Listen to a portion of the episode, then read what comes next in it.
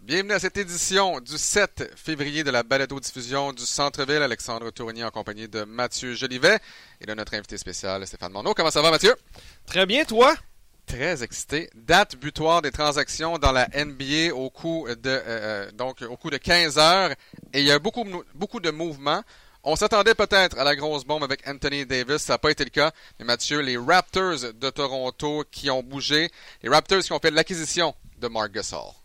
C'est comme euh, la nouvelle LNH, la NBA. C'est la date limite des transactions. Dans la LNH, des fois, c'est un petit peu un pétard mouillé à chaque année. Et là, la NBA, c'était un peu euh, le, relégué au, au second plan. Puis là, cette année, c'est comme wow, attends là, ça fait quelques jours que c'est en branle cette machine d'échange. Et là, parce qu'une équipe fait une transaction, une autre veut répliquer. Un premier domino qui tombe. Un premier domino et tout ça. Donc le domino, comme tu dis, majeur, Anthony Davis, on se doutait, pour toutes sortes de raisons qui ont été évoquées depuis une semaine, que les Pelicans allaient résister à la tentation de l'échanger hâtivement. On aura la chance d'en reparler dans quelques minutes.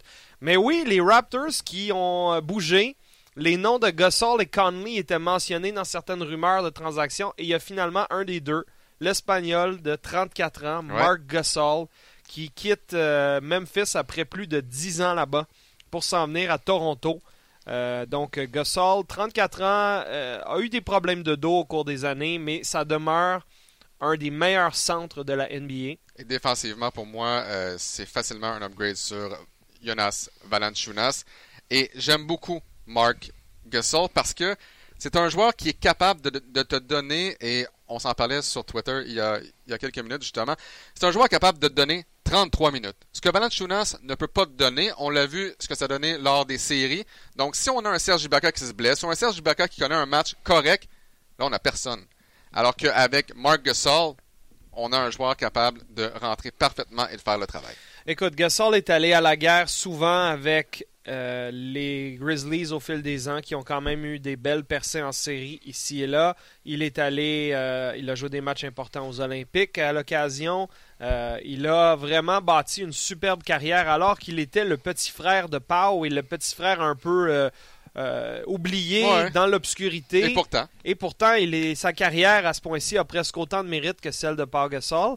Euh, c'est un meilleur passeur que Valanciunas. C'est un des deux meilleurs passeurs euh, dans la position de centre dans la NBA après Nikola Jokic qui lui est dans une classe à part.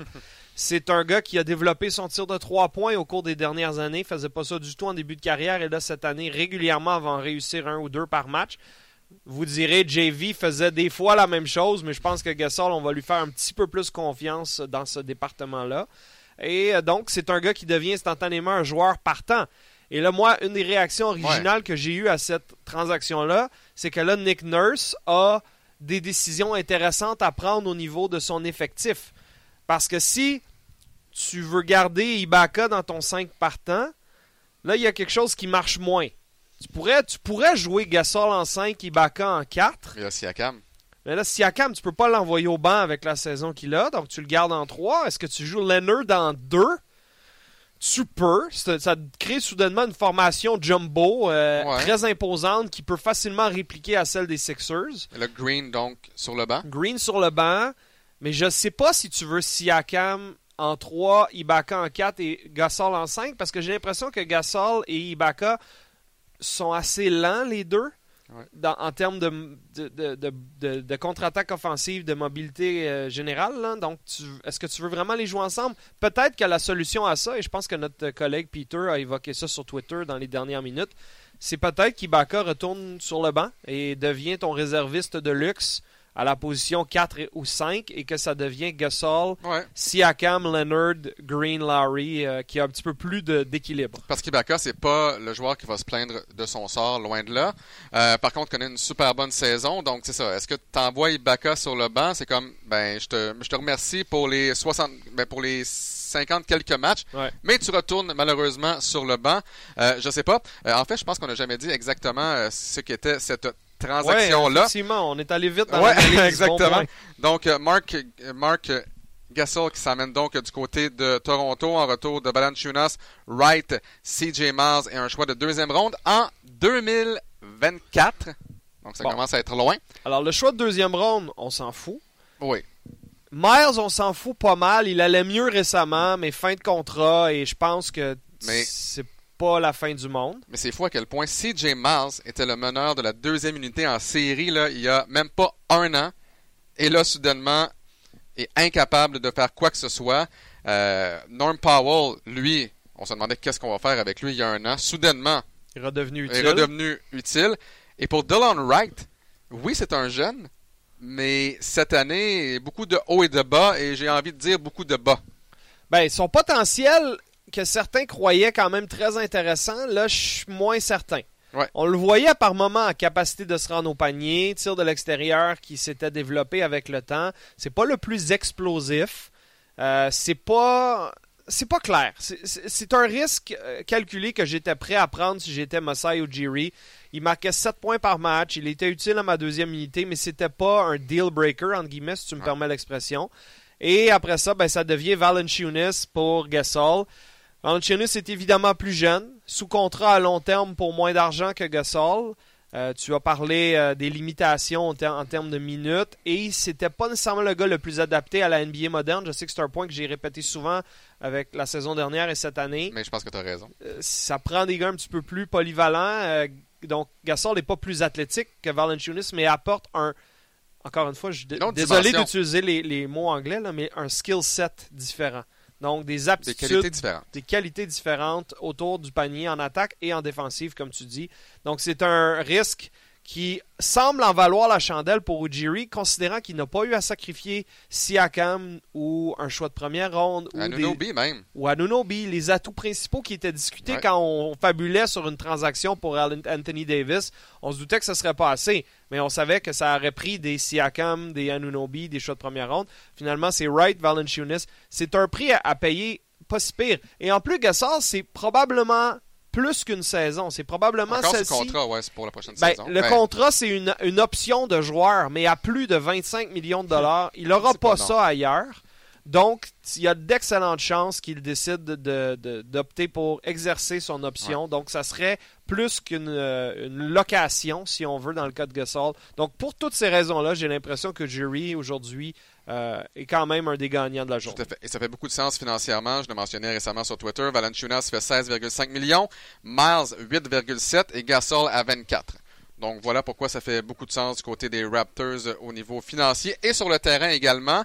Euh, L'autre question, petite parenthèse que j'ouvre pour toi. Là, soudainement, Chris Boucher, avec la transaction, là, j'ai j'ai hâte de voir la transaction qui est arrivée il y a quelques minutes de Greg Monroe Ouais. euh, du côté de Brooklyn. Là, qu'est-ce qui se passe maintenant avec Chris Boucher? Ben, c'est une bonne question. Euh, donc, effectivement, Greg Monroe aurait été l'autre transaction du jour, envoyé des Raptors aux Nets avec un choix de deuxième ronde, mais on est au moment où on enregistre, on n'est pas encore certain de ce que les Raptors ont eu en retour, parce que là, c'est pas vraiment de se débarrasser d'un salaire, c'est plus de se débarrasser d'un vétéran qui n'allait plus avoir nécessairement sa place. Mais euh, c'est un gars qui faisait seulement 2 millions, 2 millions et demi cette année. Donc euh, c'était plus pour euh, libérer une place dans la formation et dire à Monroe, regarde, on va pas t'utiliser, aussi bien te donner une chance ailleurs. Donc là, si on examine la rotation des Raptors, ben peut-être que Boucher a une opportunité. C'est difficile à dire. Disons que le 5 partant, pour y aller de façon simple, c'est Gasol, Siakam, Leonard, Green, Lowry. Ça envoie Ibaka sur ta deuxième unité où il se joint à Van Vliet, Anunoby. Anunoby, Powell. Et là, est-ce que tu Et complètes avec un Patrick McCaw ou avec un Chris Boucher? Euh, c'est une excellente question. Est-ce Et- que tu vas aller en série avec Mecca ou Boucher sur ta deuxième unité? Ben, en même temps, en série, on l'a vu, tu joues rarement à 9 ou 10, Ouais, tu joues vrai. à 8 ou 9. Donc, je pense que tes morceaux principaux sont en place et d'avoir euh, autant Ibaka que Van Vliet sur ta deuxième unité, des gars que, à qui tu fais confiance. Ouais. Euh, je pense que ton, ton 7-8 principal est aussi bon que le 7-8 principal des trois autres prétendants dans l'Est. Mais écoute, là, si tu regardes le top 4 dans l'Est, en vue Ça, des ça- séries, en mettant de côté Indiana, qui même si euh, on pense aller chercher Wesley Matthews, semble-t-il que les Mhm. Knicks vont le libérer puis qu'il va signer à Indiana, on est quand même bien, bien moins bon avec le- la blessure à Oladipo. Donc, on n'est plus vraiment dans le coup, à mon avis. Alors là, tu as un top 4 dans l'Est. Écoutez, on disait que l'Est était pour être faible et que c'était pour être facile. Ça va peut-être être facile pour une ronde. Après, Ah non, après, Après, c'est la guerre. c'est la guerre. Après, c'est On la on n'a guerre. pas de Stéphane? Warriors né- nécessairement, là, mais t'as quatre bonnes formations. Ben, parlons-en de l'Est, messieurs, parce que oui, les Raptors euh, sont allés chercher de l'aide avec euh, Mark Gasol. D'ailleurs, c'était quand même euh, mignon de vous regarder, euh, essayer de vous convaincre qu'ils ont donné des morceaux importants pour aller chercher Mark Gasol. On dirait que vous vous croyez pas vous-même que, bon, ouais, Valanciunas, ça, ça fait mal. Non, ça, ça fait pas mal. Ben, c'est- à long terme, c'est sûr qu'il va être encore dans la ligue quand Gasol ne le sera plus. Mais dans l'immédiat, tu as amélioré ta position. Certainement. Ah ouais, tu penses que Jo- Jonas Valanciunas va être dans la ligue plus longtemps que Mark Gasol? Ben, euh, 9 ans de plus. Moi, ma prédiction, c'est qu'il finit même pas son contrat. Valanciunas? Il joue pas. Il est tout le temps blessé. Jonas Valanciunas, aujourd'hui, en 2019, fait rien de mieux que Mark Gasol à part courir un peu plus vite. Non, et être 9 ans plus jeune. C'est Ouais, ça, mais c'est sa faculté principale. Si tu penses que les blessures vont l'achever, euh, ok. si tu prends ta retraite à 30 ans, ton âge n'a aucun impact. Là. Ouais, mais Marc Gasol jouera pas jusqu'à 40 ans non plus. non, on mais s'entend, il y a là. encore au moins une ou deux bonnes saisons dans, Oh, dans oui, la cravate. absolument, là. absolument. Mais euh, dans- ah, il reste que le top 4 dans l'Est, autant les Raptors sont probablement meilleurs qu'à pareille date l'année dernière, autant les trois autres prétendants le sont tout autant. Exactement. Et juste une petite parenthèse, si on, si on revient sur les Raptors, la seule chose que j'aime pas, et je comprends que c'est une business, et c'est vraiment pas grave, là, c'est que c'est la deuxième fois cette année que Masai Ujiri échange un joueur qui voulait rester à Toronto. Il a fait ça avec DeMar DeRozan, il a fait ça avec Valanciunas, et je sais que c'est pas grave. Je comprends que c'est une business, mais en même temps, où est la loyauté et pourquoi et pourquoi dire un et pourquoi demander à un joueur d'être loyal envers une formation quand le contraire est pas vrai? Euh, parenthèse, hier, tu parles d'une Ouais, business. ben voilà, c'est ça. Il y a deux joueurs qui ont été échangés alors qu'ils étaient en uniforme. Otto Porter des Wizards faisait la séance d'échauffement avec les Wizards quand on lui a dit euh, finalement, tu peux, tu arrêter de prendre tes trois fois, points de réchauffement, tu vas t'en vas au vestiaire parce qu'on t'envoie à Chicago qui est une équipe encore pire que nous.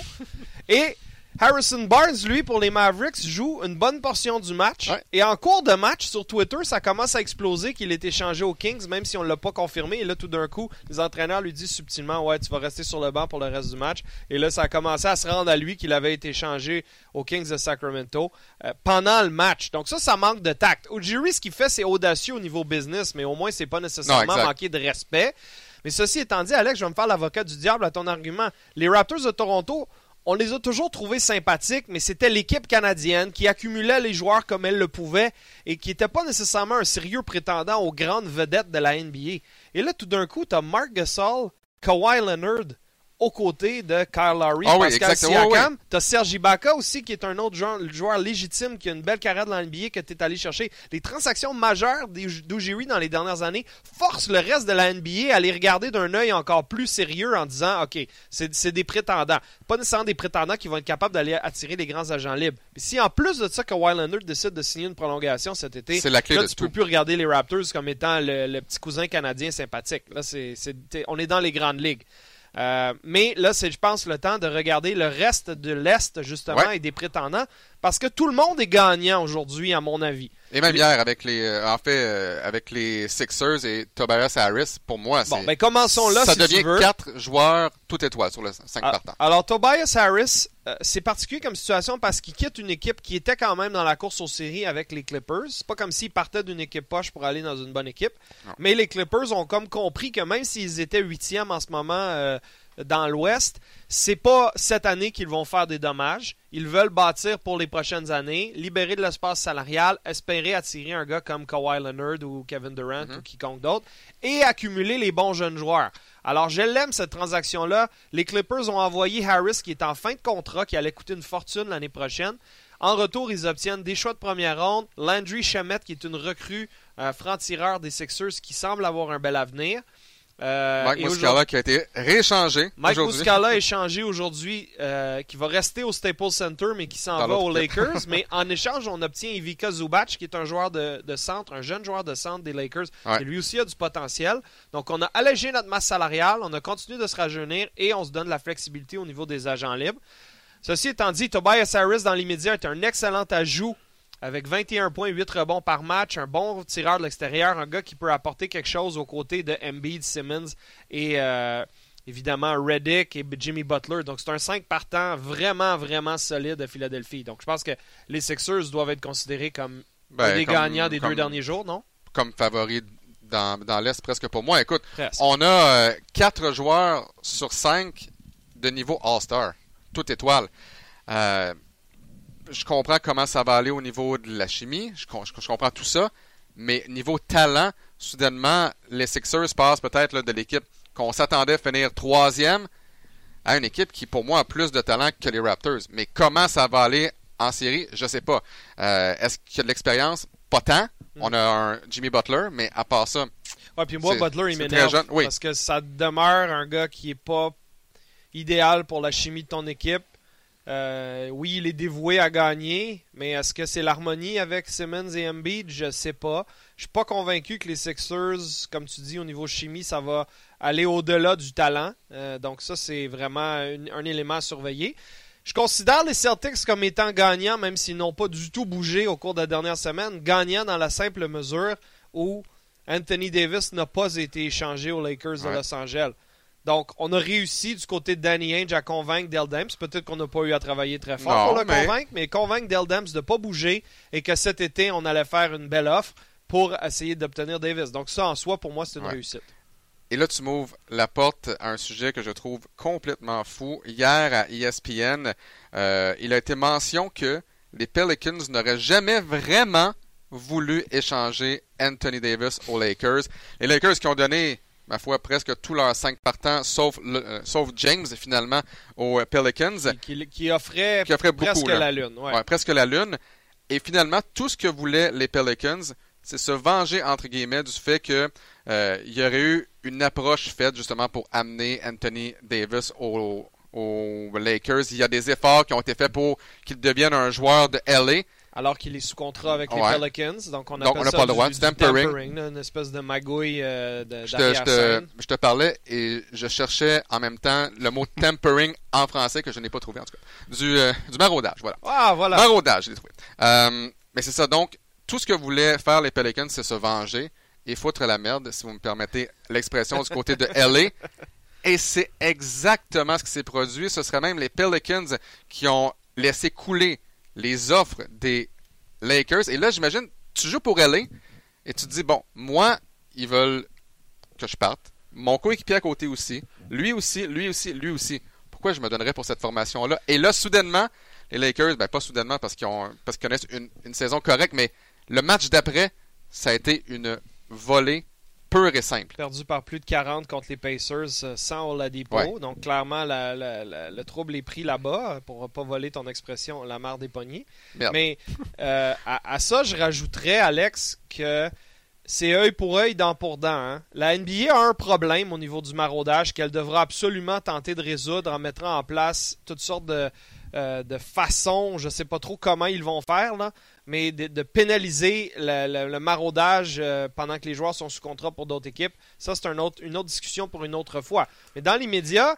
les Lakers utilisaient Adrian Wojnarowski d'ESPN pour que sortent publiquement toutes les informations, pas les Lakers nécessairement, mais l'agent d'Anthony Ouais. Davis, pour dire on va utiliser ce, ce reporter-là que tout le monde suit pour faire passer notre message. Et donc, les Pelicans, en retour de ça, disent Ah ouais, vous voulez manipuler le message à ce point-là pour aller chercher Davis, peu importe ce que nous, ça nous fait en tant qu'organisation. Ben nous, on va faire la même chose. On va le sortir publiquement avec- par l'entremise de- de- de- d'agents comme Adrian Wojnarowski ou, ou autres, pas d'agents, de reporters. Ouais, le reporter. Euh, des informations que vous voudriez pas qu'ils soient dans du domaine public. Alors moi, j'ai pas vraiment de reproches à- additionnels à faire aux Pelicans par rapport aux Lakers. C'est la NBA en 2019. Ça fait partie des bobos. C'est quand même très divertissant pour Ouais. nous dans le public. Là, mais... Sauf que, Del- je ne veux pas vous interrompre, Non, messieurs, non, là, mais Dell Demps, en faisant tout ça, se tire pas un peu dans le pied, parce que là, on s'entend, les Pélicans passent pour euh, probablement la formation la moins bien dirigée du circuit, parce que ça coule de partout, parce qu'il y a des rumeurs, et aussi, de l'autre côté de la médaille, on a des, une démonstration concrète que Dell Demps aurait dit non à une offre qui était complètement absurde là, pour avoir euh, Anthony Davis. C'était beaucoup, beaucoup, beaucoup, beaucoup d'assets pour une offre qu'il n'y aura pas cet été, même des Celtics, là, il va y avoir une concurrence, mais des offres équivalentes, il en passera probablement pas d'autres. Pour un joueur étoile avec lequel la rupture est déjà faite, donc il joue quand même pour ton équipe sans jouer, il est là, le de corps. Donc, Oui, mais. Ouais. Bon, je répliquerai, on à sait ça, pas. je répliquerai à ça que disons que les Lakers ont effectivement mis sur la table Lonzo Ball, Brandon Ingram, Kyle Kuzma et un ou deux choix de première ronde. Tu te dis c'est beaucoup.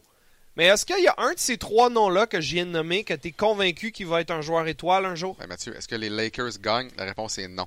c'est ça. Non. Malgré Alors, tous ces gars-là. Ces trois gars-là ont du talent, mais ils ont tous des limites. Alors que moi, si je suis les Celtics, je me pose la question fondamentale est-ce que je donne, Jason Tatum pour, pour Anthony Davis? Parce que c'est ça que les Pelicans vont vouloir. Et si tu mets Tatum sur la table, tu n'auras pas besoin de donner beaucoup d'autres choses parce que Tatum est un futur joueur étoile. Alors, est-ce que tu mieux avoir un futur joueur étoile avec peut-être un, un ou deux choix de première ronde ou trois gars pas vraiment des futures étoiles, mais tous des bons joueurs. Ça, c'est ta préférence, puis ça, c'est une autre question à se poser. Mais personnellement, si je pense que Tatum est en jeu, si Danny Ainge a dit, euh, en faisant un clin d'œil à Dell Demps, by the way, tout le monde est disponible cet été, ça, ça veut dire Tatum, ou que tu mentionnes même son nom, ben là, oui, moi j'attends personnellement parce que j'aime mieux Tatum que n'importe quel autre de ces gars-là des Lakers. Parce qu'il y a une offre des Celtics qui aurait coulé aussi, comme quoi c'était pas juste Tatum. C'était Tatum, c'était Orford, c'était Smart, puis c'était des choix de première ronde. Ben, Si les Celtics donnent tout ça, je vais être surpris parce que je m'attendrais pas à ce que ça prenne tout ça. Ben, mais c'est ça. Encore mieux. Moi, je considère que cette offre-là est bien meilleure que celle des Lakers. Ben, Alors- cette offre-là est complètement absurde, là. elle n'a aucun sens. Ils pouvaient pas l'accepter de toute façon. Je pense qu'il y a un, Non, il y a un règlement contractuel. Ils pouvaient pas échanger. Ils pouvaient pas aller chercher Anthony Davis présentement, les, les Celtics. C'est ça. Là, du contrat de, de messieurs, Kyrie Irving. Vous oubliez là un facteur, le tout premier choix au total. Zion Ouais. Williamson. Où il va se ramasser? On ne sait pas. Lorsque l'ordre du repêchage sera connu, là, c'est une donnée qui peut changer. Si tu peux repêcher un, si tu peux repêcher deux, est-ce que tu préfères un Tatum qui vendra peut-être pas de billets et on en parle souvent et les, et les Pelicans euh, sont, sont quand même 25e dans la NBA sur 30 équipes pour ce qui est des, des foules présentes au match. Si tu veux vendre des billets, est-ce que tu attends de voir quelle équipe va avoir le premier choix? Est-ce que tu échanges Anthony Davis à cet endroit-là? Ça dépend où ça va tombe. dépendre où ça tombe. Ouais. Parce que si t'es les Suns de Phoenix, puis que t'as le premier choix, tu veux pas Anthony- tu veux pas l'échanger contre Anthony Non. Davis parce qu'Anthony Davis va être là un an, alors que toi tu pourras avoir un talent générationnel sous contrat pour 7 ans. Alors tu dis non. Mais si les Knicks se retrouvent avec le tout premier choix, là ça devient plus intéressant parce que les autres sont désespérés d'aller chercher des vedettes. Alors est-ce que là, là. tu donnes Zion Williamson contre essentiellement Anthony Davis? Peut-être. Ouais. Donc, le- la loterie euh, le- le- euh, du, du- de la NBA va faire foi de beaucoup de choses euh, une fois que la saison régulière va être terminée. Alors, ça, c'est un bon point, Alex.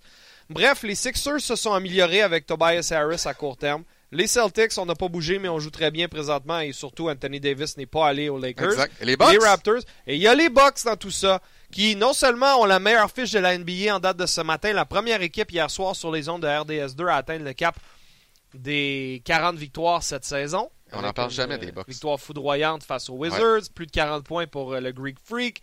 On parle pas beaucoup des Bucks, 9 et 1 à leurs 10 derniers matchs. Mais là, en plus, on a rajouté deux joueurs au cours des 24 dernières heures. Nicolas Mirotic, entre autres, aujourd'hui. Nicolas Mirotic et Stanley Johnson. Stanley Johnson qui s'amène Ben, de Détroit. Stanley est déjà parti. là, Ouais, mais a été échangé à nouveau. euh, Il était le- impliqué dans la transaction pour envoyer Mirotic euh, à Milwaukee. Donc, euh, Stanley Johnson ne fait que passer à Milwaukee. Ah, intéressant. Bon, ça, je l'ignorais. Merci d'être là. C'est pour ça que je suis très, très content de vous avoir à mes côtés aujourd'hui. Et l'autre transaction, ben là, c'est celle qui mérite qu'on en discute davantage. Euh, Nicolas Mirotic, euh, qui s'est promené quand même pas mal là, dans les deux dernières années, euh, était à Chicago, s'est retrouvé en Nouvelle-Orléans et là se retrouve avec les Bucks. Il y a de quoi aimer Nicolas Mirotic, surtout avec un système comme celui de Mike Budenholzer à Milwaukee où on tire beaucoup de trois points. Un gars comme lui, 6 pieds 11, 6 pieds 10, polyvalent, 260. euh, qui a joué en série l'année passée. Et 15 points par match en série la saison dernière. Donc, c'est un gars qui est capable de, de t'en donner. Là.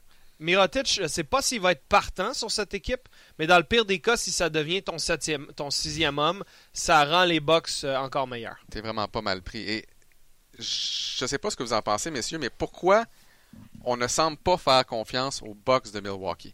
Est-ce que c'est une formation qui est trop jeune? Est-ce que c'est une formation que les gens voient jouer trop peu souvent? C'est la meilleure équipe de la NBA essentiellement. Mais pourquoi on se dit toujours Ah ouais, mais les Bucks sont Ben, jeunes. Ah tu ouais, le mais les prouves, Bucks. Alex. Il faut que tu, faut que tu gagnes quelques séries. Il faut que tu ailles plus que juste une belle équipe Ben, Est-ce qu'on a gagné plus que les, que les Raptors? Ben, l'année passée, ils sont si allés peu? aussi loin que les Raptors. Euh, non, en fait, la défaite contre Non, non. les Celtics, c'était au premier tour l'année dernière. Les Celtics ont sorti les Bucks au premier tour, me Ouais, semble. c'est ça. Donc, Mais on est, on est pas loin, là. On est... non, mais ils sont nettement meilleurs qu'ils l'étaient l'année passée. Antetokounmpo, clairement, s'améliore. Brogdon, Middleton, euh, Lopez, Bledsoe, qui complètent le 5 partants, jouent tous du très bon basket cette saison. C'est l'équipe à battre en ce moment dans l'Est. Je comprends que tu parles des, des Sixers avec leur nouveau Ouais. 5 partants. Les Raptors sont meilleurs aujourd'hui. Les Celtics jouent bien.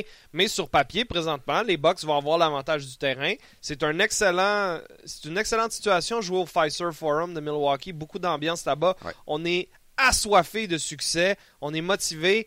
Antetokounmpo, soir après soir, joue avec une hargne exceptionnelle. Hier, il réussit des tirs de 3 points. Imagine quand ce gars-là met à réussir des tirs de 3 points. Inarrêtable. Alors oui, les Bucks, on les sous-estime un peu. Il ne faut pas les sous-estimer. Là, en rajoutant Mirotic, on a d'autres joueurs intéressants sur le banc. Budenholzer a toutes sortes de, flexibilité avec ses, formations, son attaque. Donc, le top 4 dans l'Est est extrêmement euh, relevé et ça rajoute encore plus à l'importance que les Raptors préservent leur avance euh, qu'ils ont présentement au deuxième rang. Parce qu'au moins, si tu es Toronto, tu t'assures de finir deux, t'évites les Bucks au, premier, au deuxième tour des séries et tu as l'avantage du terrain, que ce soit contre les Celtics ou les Sixers après. Et Alex, tu sais comme moi, l'avantage du terrain dans la Ça fait NBA, presque fois de tout. ça fait presque fois de tout. Tu regardes la fiche à l'étranger de toutes ces équipes-là. Les, euh, les, les, les Sixers sur la route, c'est 13 victoires, 14 défaites. Les Celtics sur la route, c'est 13-13. Alors au moins, si tu t'assures que ton septième match, si jamais tu te rends là contre une grosse équipe, est à Toronto, mais ça, c'est définitivement pas une, bonne, une, pas une mauvaise chose. Et autant les Bucks, on les respecte pas, autant la Ligue a hâte que les Raptors montrent quelque chose aux autres aussi Euh, en tu- série. Parce que lors des dernières années, euh, je comprends que LeBron n'est plus dans l'Est, mais ça- la, la formule était très simple. Quand on arrivait contre une équipe de qualité avec de l'expérience en série, on s'écroulait. Alors, il y a des équipes là, comme ça là, qui vont avoir euh, la chance de passer à l'étape euh, supérieure dans les, prochaines, les prochains mois. Du côté des Knicks, on a libéré Enes Kanter également. Ça fait longtemps bon, que, que le torchon brûle entre Kanter et les Knicks qui, deviennent, qui ne deviennent essentiellement pas meilleurs. hein. Donc Ouais. pour les Knicks, ça, non, ça exact. continue. Puis Wesley Matthews, obtenu dans la transaction de Porzingis il y a quelques jours, euh, devrait signer avec Indiana, selon ce qu'on lit, là, un candidat buyout, donc des joueurs au contrat racheté qui pourront se retrouver une nouvelle équipe et être éligibles pour les séries s'il euh, se trouve une nouvelle équipe dans les prochaines semaines. Euh, Et parlant de ça, les Lakers là, ont, ont maintenant 14 joueurs dans leur formation. Ouais. Donc est-ce que Carmelo Anthony ira terminer la saison du côté de LA? On en parle beaucoup. On a donc ouvert, euh, ouvert un, spot finalement pour, euh, pour un joueur qui va aller le prendre. Ah ben là, écoute, ça, ça, ça, toujours euh, intéressant pour compléter les, manchettes, là, mais pour revenir aux joueurs vedettes, il y a deux autres transactions impliquant des équipes de l'Est dont je voulais qu'on discute. Il y en a une qui est sortie à peu près à 3h moins 10.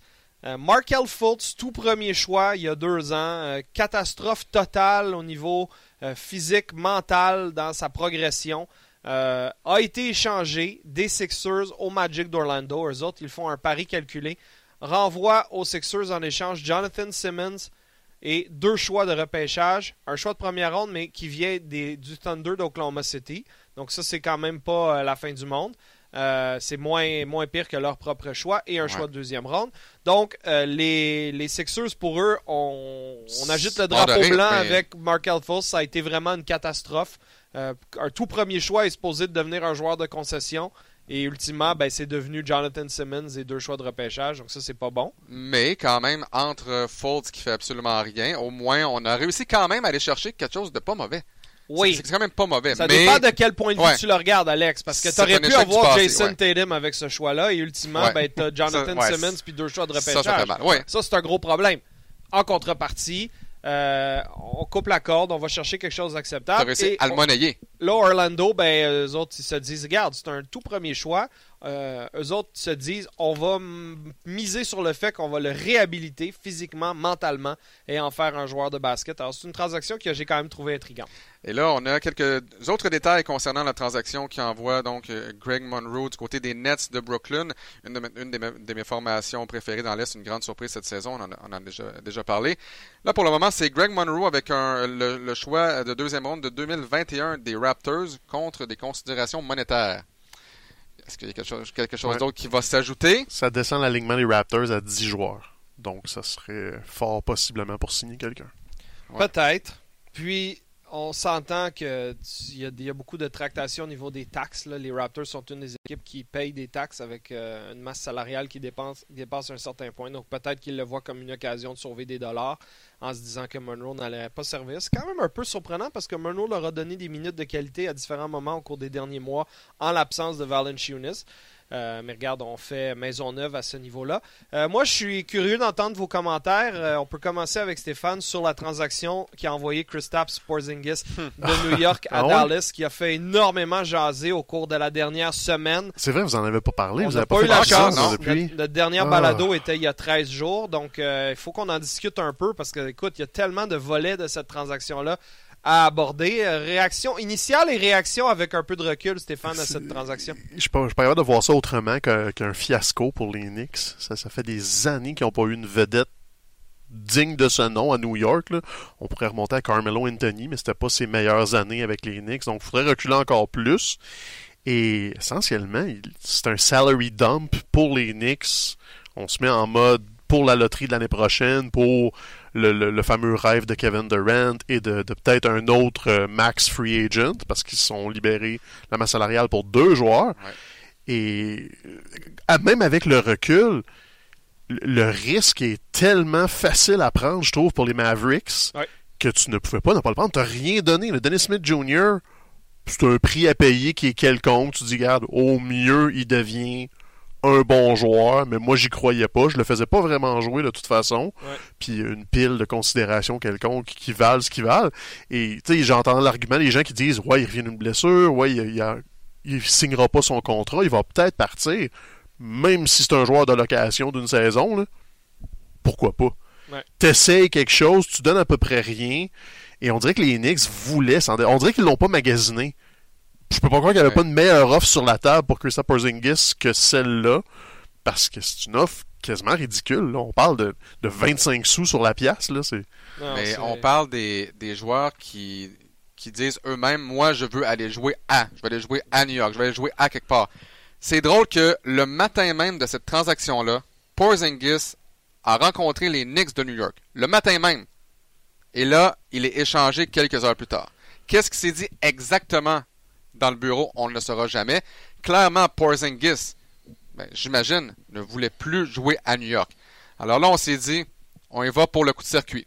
On libère Porzingis. Et là, pour vous donner une petite idée, la saison prochaine, les Knicks, pour le moment, ont 30 millions sur leur masse salariale. On a énormément de place, comme, euh, tu l'as dit, Stéphane, euh, sous le plafond salarial. On peut aller chercher deux gros joueurs. On espère aller chercher Zion Williamson. Mais pour moi, tout ça, c'est un rêve qui peut tourner rapidement au cauchemar, en ce sens que peut-être que tu ne gagneras pas la loterie, peut-être que tu vas repêcher trois, qui sait. Peut-être que Kevin Durant va aller jouer ailleurs. Peut-être que tu vas te retrouver sans Zion et sans personne. Ah non, c'est ça. Qui, qui, qui te dit que un joueur autonome de qualité va vouloir aller jouer là? À moins que, clin d'œil, clin d'œil, on soit au courant de quelque chose. Exact. Mais clin d'œil, clin d'œil, ça revient à notre fameux maraudage de tout à l'heure. Et, si tu es le fan optimiste des Knicks, tu te dis, ben, ils sont mieux d'avoir clin d'œil, clin d'œil. Et, donc, on doit avoir au moins Durant. Et peut-être que Durant, son agent, a fait OK, Kevin s'en vient si vous libérez une deuxième place pour aller vous chercher un autre gros nom acolyte à ses côtés. Alors, c'est ça que ça prenait pour libérer les contrats de Hardaway euh, et de Courtney Lee. Parfait. Mais si effectivement il y a clin d'œil, clin d'œil, le maraudage a atteint des nouveaux sommets. Et euh, en contrepartie, ben, s'il n'y a pas clin d'œil, on fait ça en pariant là-dessus, puis qu'on se plante, ben, on se plante de façon euh, historique. Ah, mais souvenez-vous, je sais pas si vous avez eu la chance d'aller voir un match de basketball à Madison Square Garden. Ça coûte 200 dollars Ah non, US pour être au Ouais. balcon. Ouais. Pour aller voir jouer qui la saison prochaine? D'une part, pour aller jouer qui présentement? Imaginez les détenteurs de billets de saison Là, qui ont payé des tu- dizaines de là, milliers tu de dollars. veux perdre. Là, Là, tu veux Ah ouais, perdre tu tous veux les perdre. matchs jusqu'à la fin de la saison. Tu veux finir dans les trois pires équipes parce que j'avais pas réalisé ça jusqu'à il y a quelques semaines, mais les trois pires équipes ont autant de chances de gagner la loterie. Alors, c'est pas finir un, le, le- le projet, c'est finir dans les trois pires. Ils gagneront presque plus de matchs cette année. Là. Alors, ça, on s'entend là-dessus. Mais tu payes une fortune pour les Knicks, tu vas voir les joueurs des autres équipes, tu vas plus voir les Ouais. tiens parce qu'il n'y a plus de joueurs à aller voir. Le Dennis Smith a décidé qu'il voulait être bon puis prouver sa valeur, donc c'est le seul bon joueur, mais ils vont quand même perdre tous leurs matchs ou presque. Ah, si le karma est pas de leur bord, par exemple, le Dennis Smith Jr. pourrait leur en gagner quelques-unes de trop. imagine. Euh, un petit match de Là, tu 32 finis la points. là. quatrième pire équipe, pis t'es en train de dire Denis, là, tu vas, tu vas glisser dans la douche, tu vas te fouler une cheville, mon gars, parce qu'on était carré de te voir que, euh, bien jouer. Did not play coach decision, euh, Ouais, Dennis Smith ça- Jr. là. Ouais. Et Mais c'est le- excessivement serré entre, euh, entre la 30e position et la, 30 et, et la, et la position 27. Là, il y a un match et demi entre les Bulls, les Cavaliers. Imaginez si les Cavaliers repêchent Zion Williamson, petite parenthèse. Les Suns et les Ah. Knicks. Tu peux très bien finir 27e. C'est facile pour les Knicks de perdre 27e, quoi qu'ils ont perdu leurs 14 derniers matchs. Ouais. Les Suns ont perdu leurs tout- 12 toutes derniers, les- mais Toutes les pires équipes, effectivement, en ce moment, euh, ont tous le même objectif et ont tous des équipes pourries. Là. Les, les Suns et les Cavs, c'est pas bien ben mieux. Les Bulls non plus. il y a une grosse différence entre les Hawks à 22 matchs du sommet de la Ligue. Ils sont et les quatre Bulls, à ouais. se battre pour ça. les trois pires places et ça va être très serré. Euh, et moi, autant Twitter a, a ses défauts et a ses moments qui nous rend fous, autant j'adore Twitter quand il y a une transaction comme celle de Porzingis qui sort parce que ça suscite toutes sortes de réactions oui. tellement divertissantes puis des partisans furieux puis des WTF à gauche puis à droite. Puis après ça, t'as les gens plus rationnels qui essayent de dire ah c'est peut-être pas si fou que ça. Et enfin, ils vont prendre l'approche, on repart à zéro, on met la dynamite dans la place et on le fait pour de vrai, mais avec tellement de risques, comme tu disais Stéphane, en laissant partir ton meilleur joueur. Euh, euh, de- ton, ton- ta plus grande vedette depuis des années, un gars de 7 pieds 3 capable de tirer de l'extérieur, capable de faire toutes sortes de choses sur le terrain. Alors le pari pour Mark Cuban et les Mavs est très simple.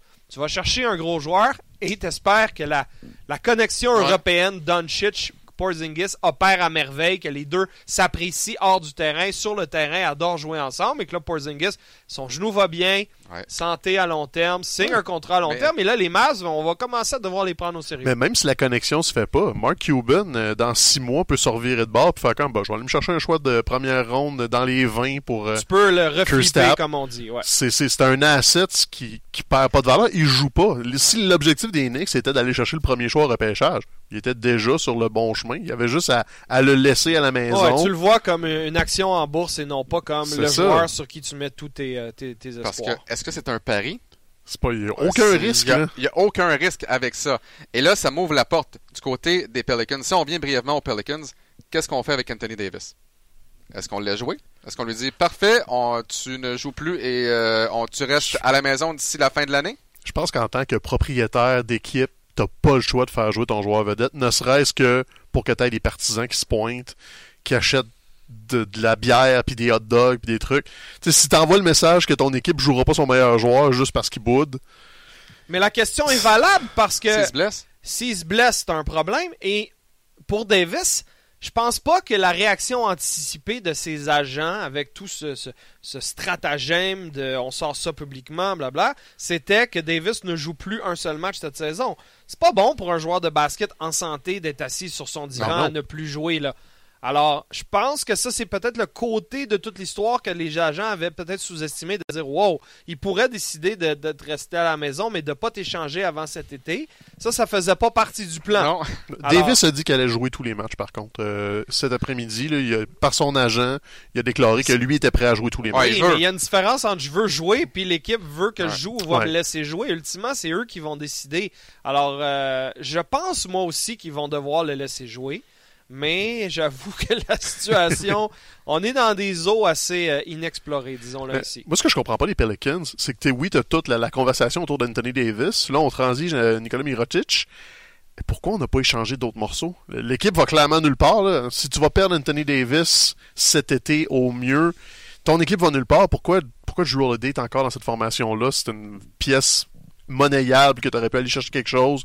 C'est clair qu'un rumeurs. aspirant aurait Ouais. donné euh, quelque chose pour Drew Holiday. Il y avait des rumeurs qui disaient si vous êtes pour rebâtir, euh, mettez les deux ensemble. Évidemment, Ben ça ouais. te prend des gros contrats qui reviennent dans l'autre direction, des contrats qui expirent cet été. Ça rend l'échange un peu plus compliqué, mais je suis 100% d'accord avec toi. Si t'es pour le faire, fais-le pour vrai. Parce que là, écoute, à, ce- à ce stade-ci, ils sont à 6 matchs des séries. Alors même si tu décides de ramener Davis, puis que là, ils jouent avec Holiday, puis ils se mettent à gagner des matchs, ils feront pas les séries, mais leur choix de repêchage va être moins bon. C'est ça la NBA en 2019. C'est soit que t'es bon, puis que Ou t'es vraiment une chance de faire quelque chose, ou que t'es mieux d'être très mauvais. Parce que d'être dans le no man's land, d'être dixième, onzième dans l'Est ou dans l'Ouest, ça fait que tu repêches au neuvième rang, puis que là, tu prends un risque, puis t'espères que tu tombes sur un Giannis Antetokounmpo, mais que dans les faits, souvent, le neuvième choix repêchage ne deviendra pas un joueur de concession. Non.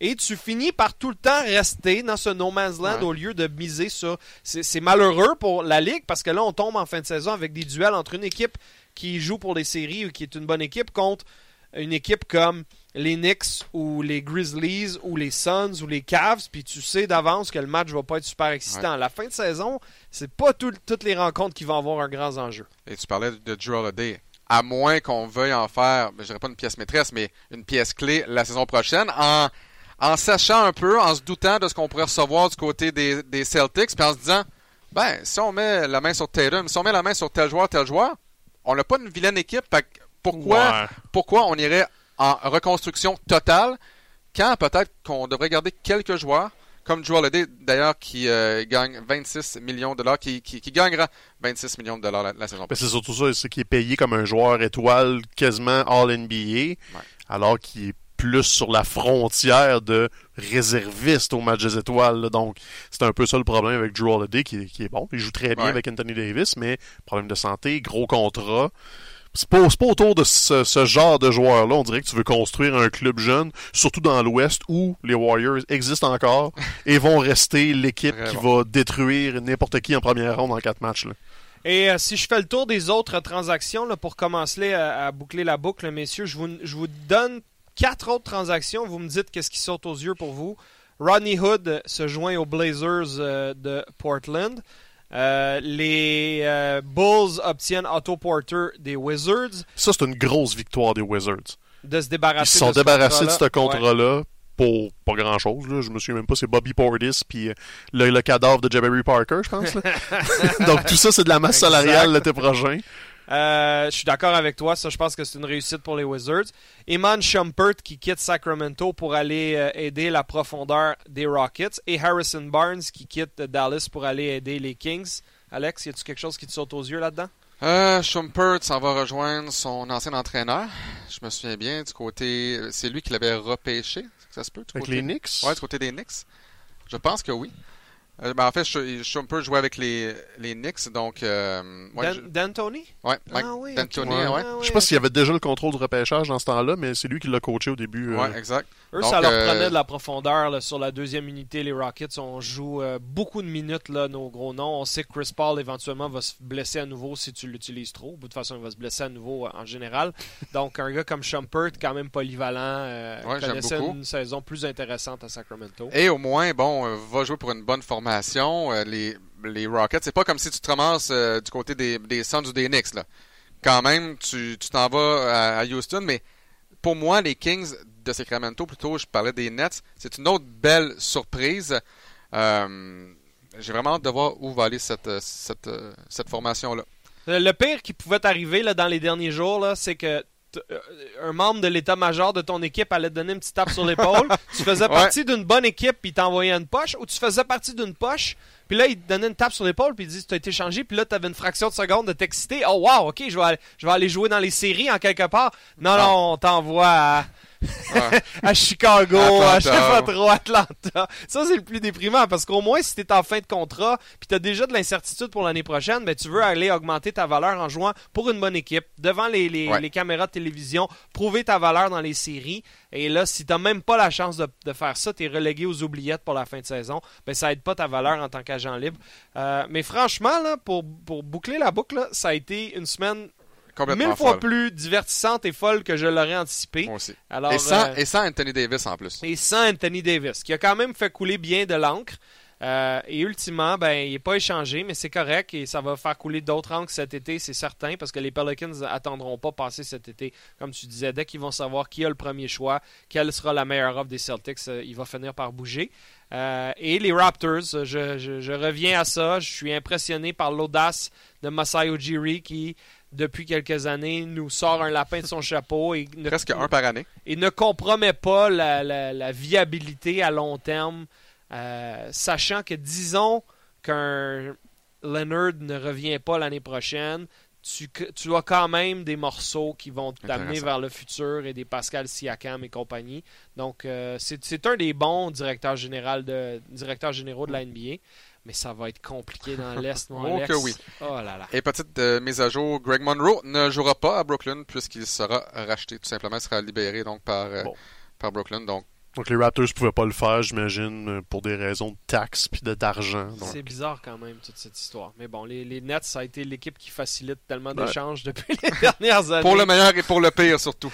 Ouais, les Nets, ils se ramassent un choix de deuxième ronde à faire absolument rien. Ils font juste Ouais. comme dépenser une coupe de millions. Bon, on va se prendre un joueur pour plus tard. Juste ça, hein? On va, on faciliter la vie de quelqu'un. donc, euh, les Raptors, curieux de voir ça va être quoi la signature? Je pense que la fenêtre pour les Raptors, c'est là. Même si le, la finale NBA, visiblement, ça va être contre les Warriors. Donc, même si ta fenêtre est présentement. Il fallait avoir cette équipe-là l'an dernier. Ouais. Avec l'équipe qu'ils ont là, dans une, une association Est un petit peu en, en transit, là, je sais pas trop c'est quoi le bon mot, mais avec des équipes qui avaient des failles. Les Cavs en étaient une, les Bucks étaient encore jeunes, les Sixers étaient encore jeunes. C'était le temps d'avoir l'équipe avec Marc Gasol et Kawhi Leonard. Je dis pas qu'ils vont pas aller loin cette année, mais disons que les obstacles à surmonter vont être plus forts et le- l'Est est probablement dans son top 4 plus fort qu'elle ne l'a été depuis plusieurs années. Mais au niveau de la défense, et, et je reviens avec Kawhi, Gasol, Green qui a fait du bon travail contre Ouais, les Leonard, Rockets. évidemment. Là, soudainement, là, pour moi, en défense, c'est une excellente formation. Et on en aura besoin parce que il y, a des, il y a- il y a des éléments très impressionnants à l'attaque un, un peu partout, que ce soit du côté des 76ers, euh, que ce soit du côté des Celtics. Euh, mais je pense que je suis d'accord avec toi du côté des Bucks.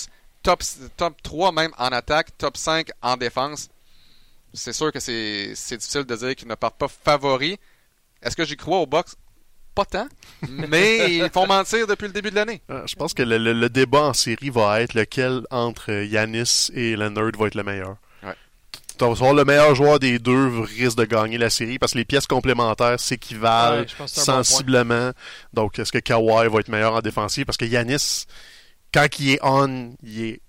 personne l'arrête, Ah, mais il y a encore un peu d'inexpérience. Donc, on... Et si les blessures aussi dans les 30 derniers matchs vont faire foi de tout. Si toutes ces équipes-là Ah, arrivent ouais. 100% en santé à en série, ben on aura une discussion fascinante. Mais si un des gros morceaux tombe, si Embiid ou Simmons tombe à Philadelphie, si Kyrie se reblesse à Boston, si euh, Kawhi euh, se fait mal, si, tu sais, c'est sûr que ça, ça va être majeur. Euh, franchement, fascinant. Euh, prochain rendez-vous, Alex? Donc, ce sera euh, dans deux semaines. dans deux donc, ce sera semaines. le 22 février prochain. Donc, on revient le vendredi après-midi. On aura un invité spécial pour cette occasion par téléphone, un Québécois du nom de Jean-Philippe Herbert, avec qui on a échangé des messages, toi et moi. On n'a jamais parlé de vive voix encore. Il semble avoir un profil de vie fascinant. et Il est un arbitre en Europe. Euh, donc, je pense qu'il aura toute une histoire à nous raconter. Et en ce qui concerne les rendez-vous sur les ondes de RDS 2, ben, les deux prochains à vous signaler. Mercredi 13 février, on verra Mark Gasol dans son nouvel uniforme. Euh, J'espère qu'il a amené un manteau d'hiver à Toronto pour euh, l'occasion. Alors, euh, les Raptors qui accueilleront les pauvres Wizards de Washington. Donc, le 13 février, 19h30, RDS 2. Tu seras en compagnie de, De William Archambault. William Archambault pour l'occasion. Et trois jours plus tard, le samedi soir, 16 février, première fois qu'on aura la chance de vous présenter la soirée des étoiles, le concours d'habileté out. de la NBA très sur les ondes RDS2 à 20h avec les, les- les- la prédilection entourant le concours de 3 points et le concours de dunk. On a, on a connu cette semaine qui allait participer à tout ça. euh, notamment les frères Curry, Ça, ça va être exceptionnel. dans leur ville natale essentiellement, là, Charlotte. Charlotte. dans laquelle ils ont grandi la majorité de leur enfance. Donc ça, ça va être super le fun. Et euh, quelques joueurs, notamment Dennis Smith Jr. au concours Oh, de dunk oui. dans son nouvel uniforme. Donc ça, c'est une- toujours une belle soirée. Donc le 16 février, 20h sur RDS2. Merci les gars. Merci à Stéphane. Toujours un grand plaisir. Et euh, Alex. Et euh, je pense que dans deux semaines, ben, avec notre nouveau portrait un petit peu plus stable, notre invité spécial, on va avoir beaucoup de plaisir. Partagez le contenu sur les médias sociaux. On se Ouais. retrouve très bientôt pour la balado du Centre-Ville. À bientôt.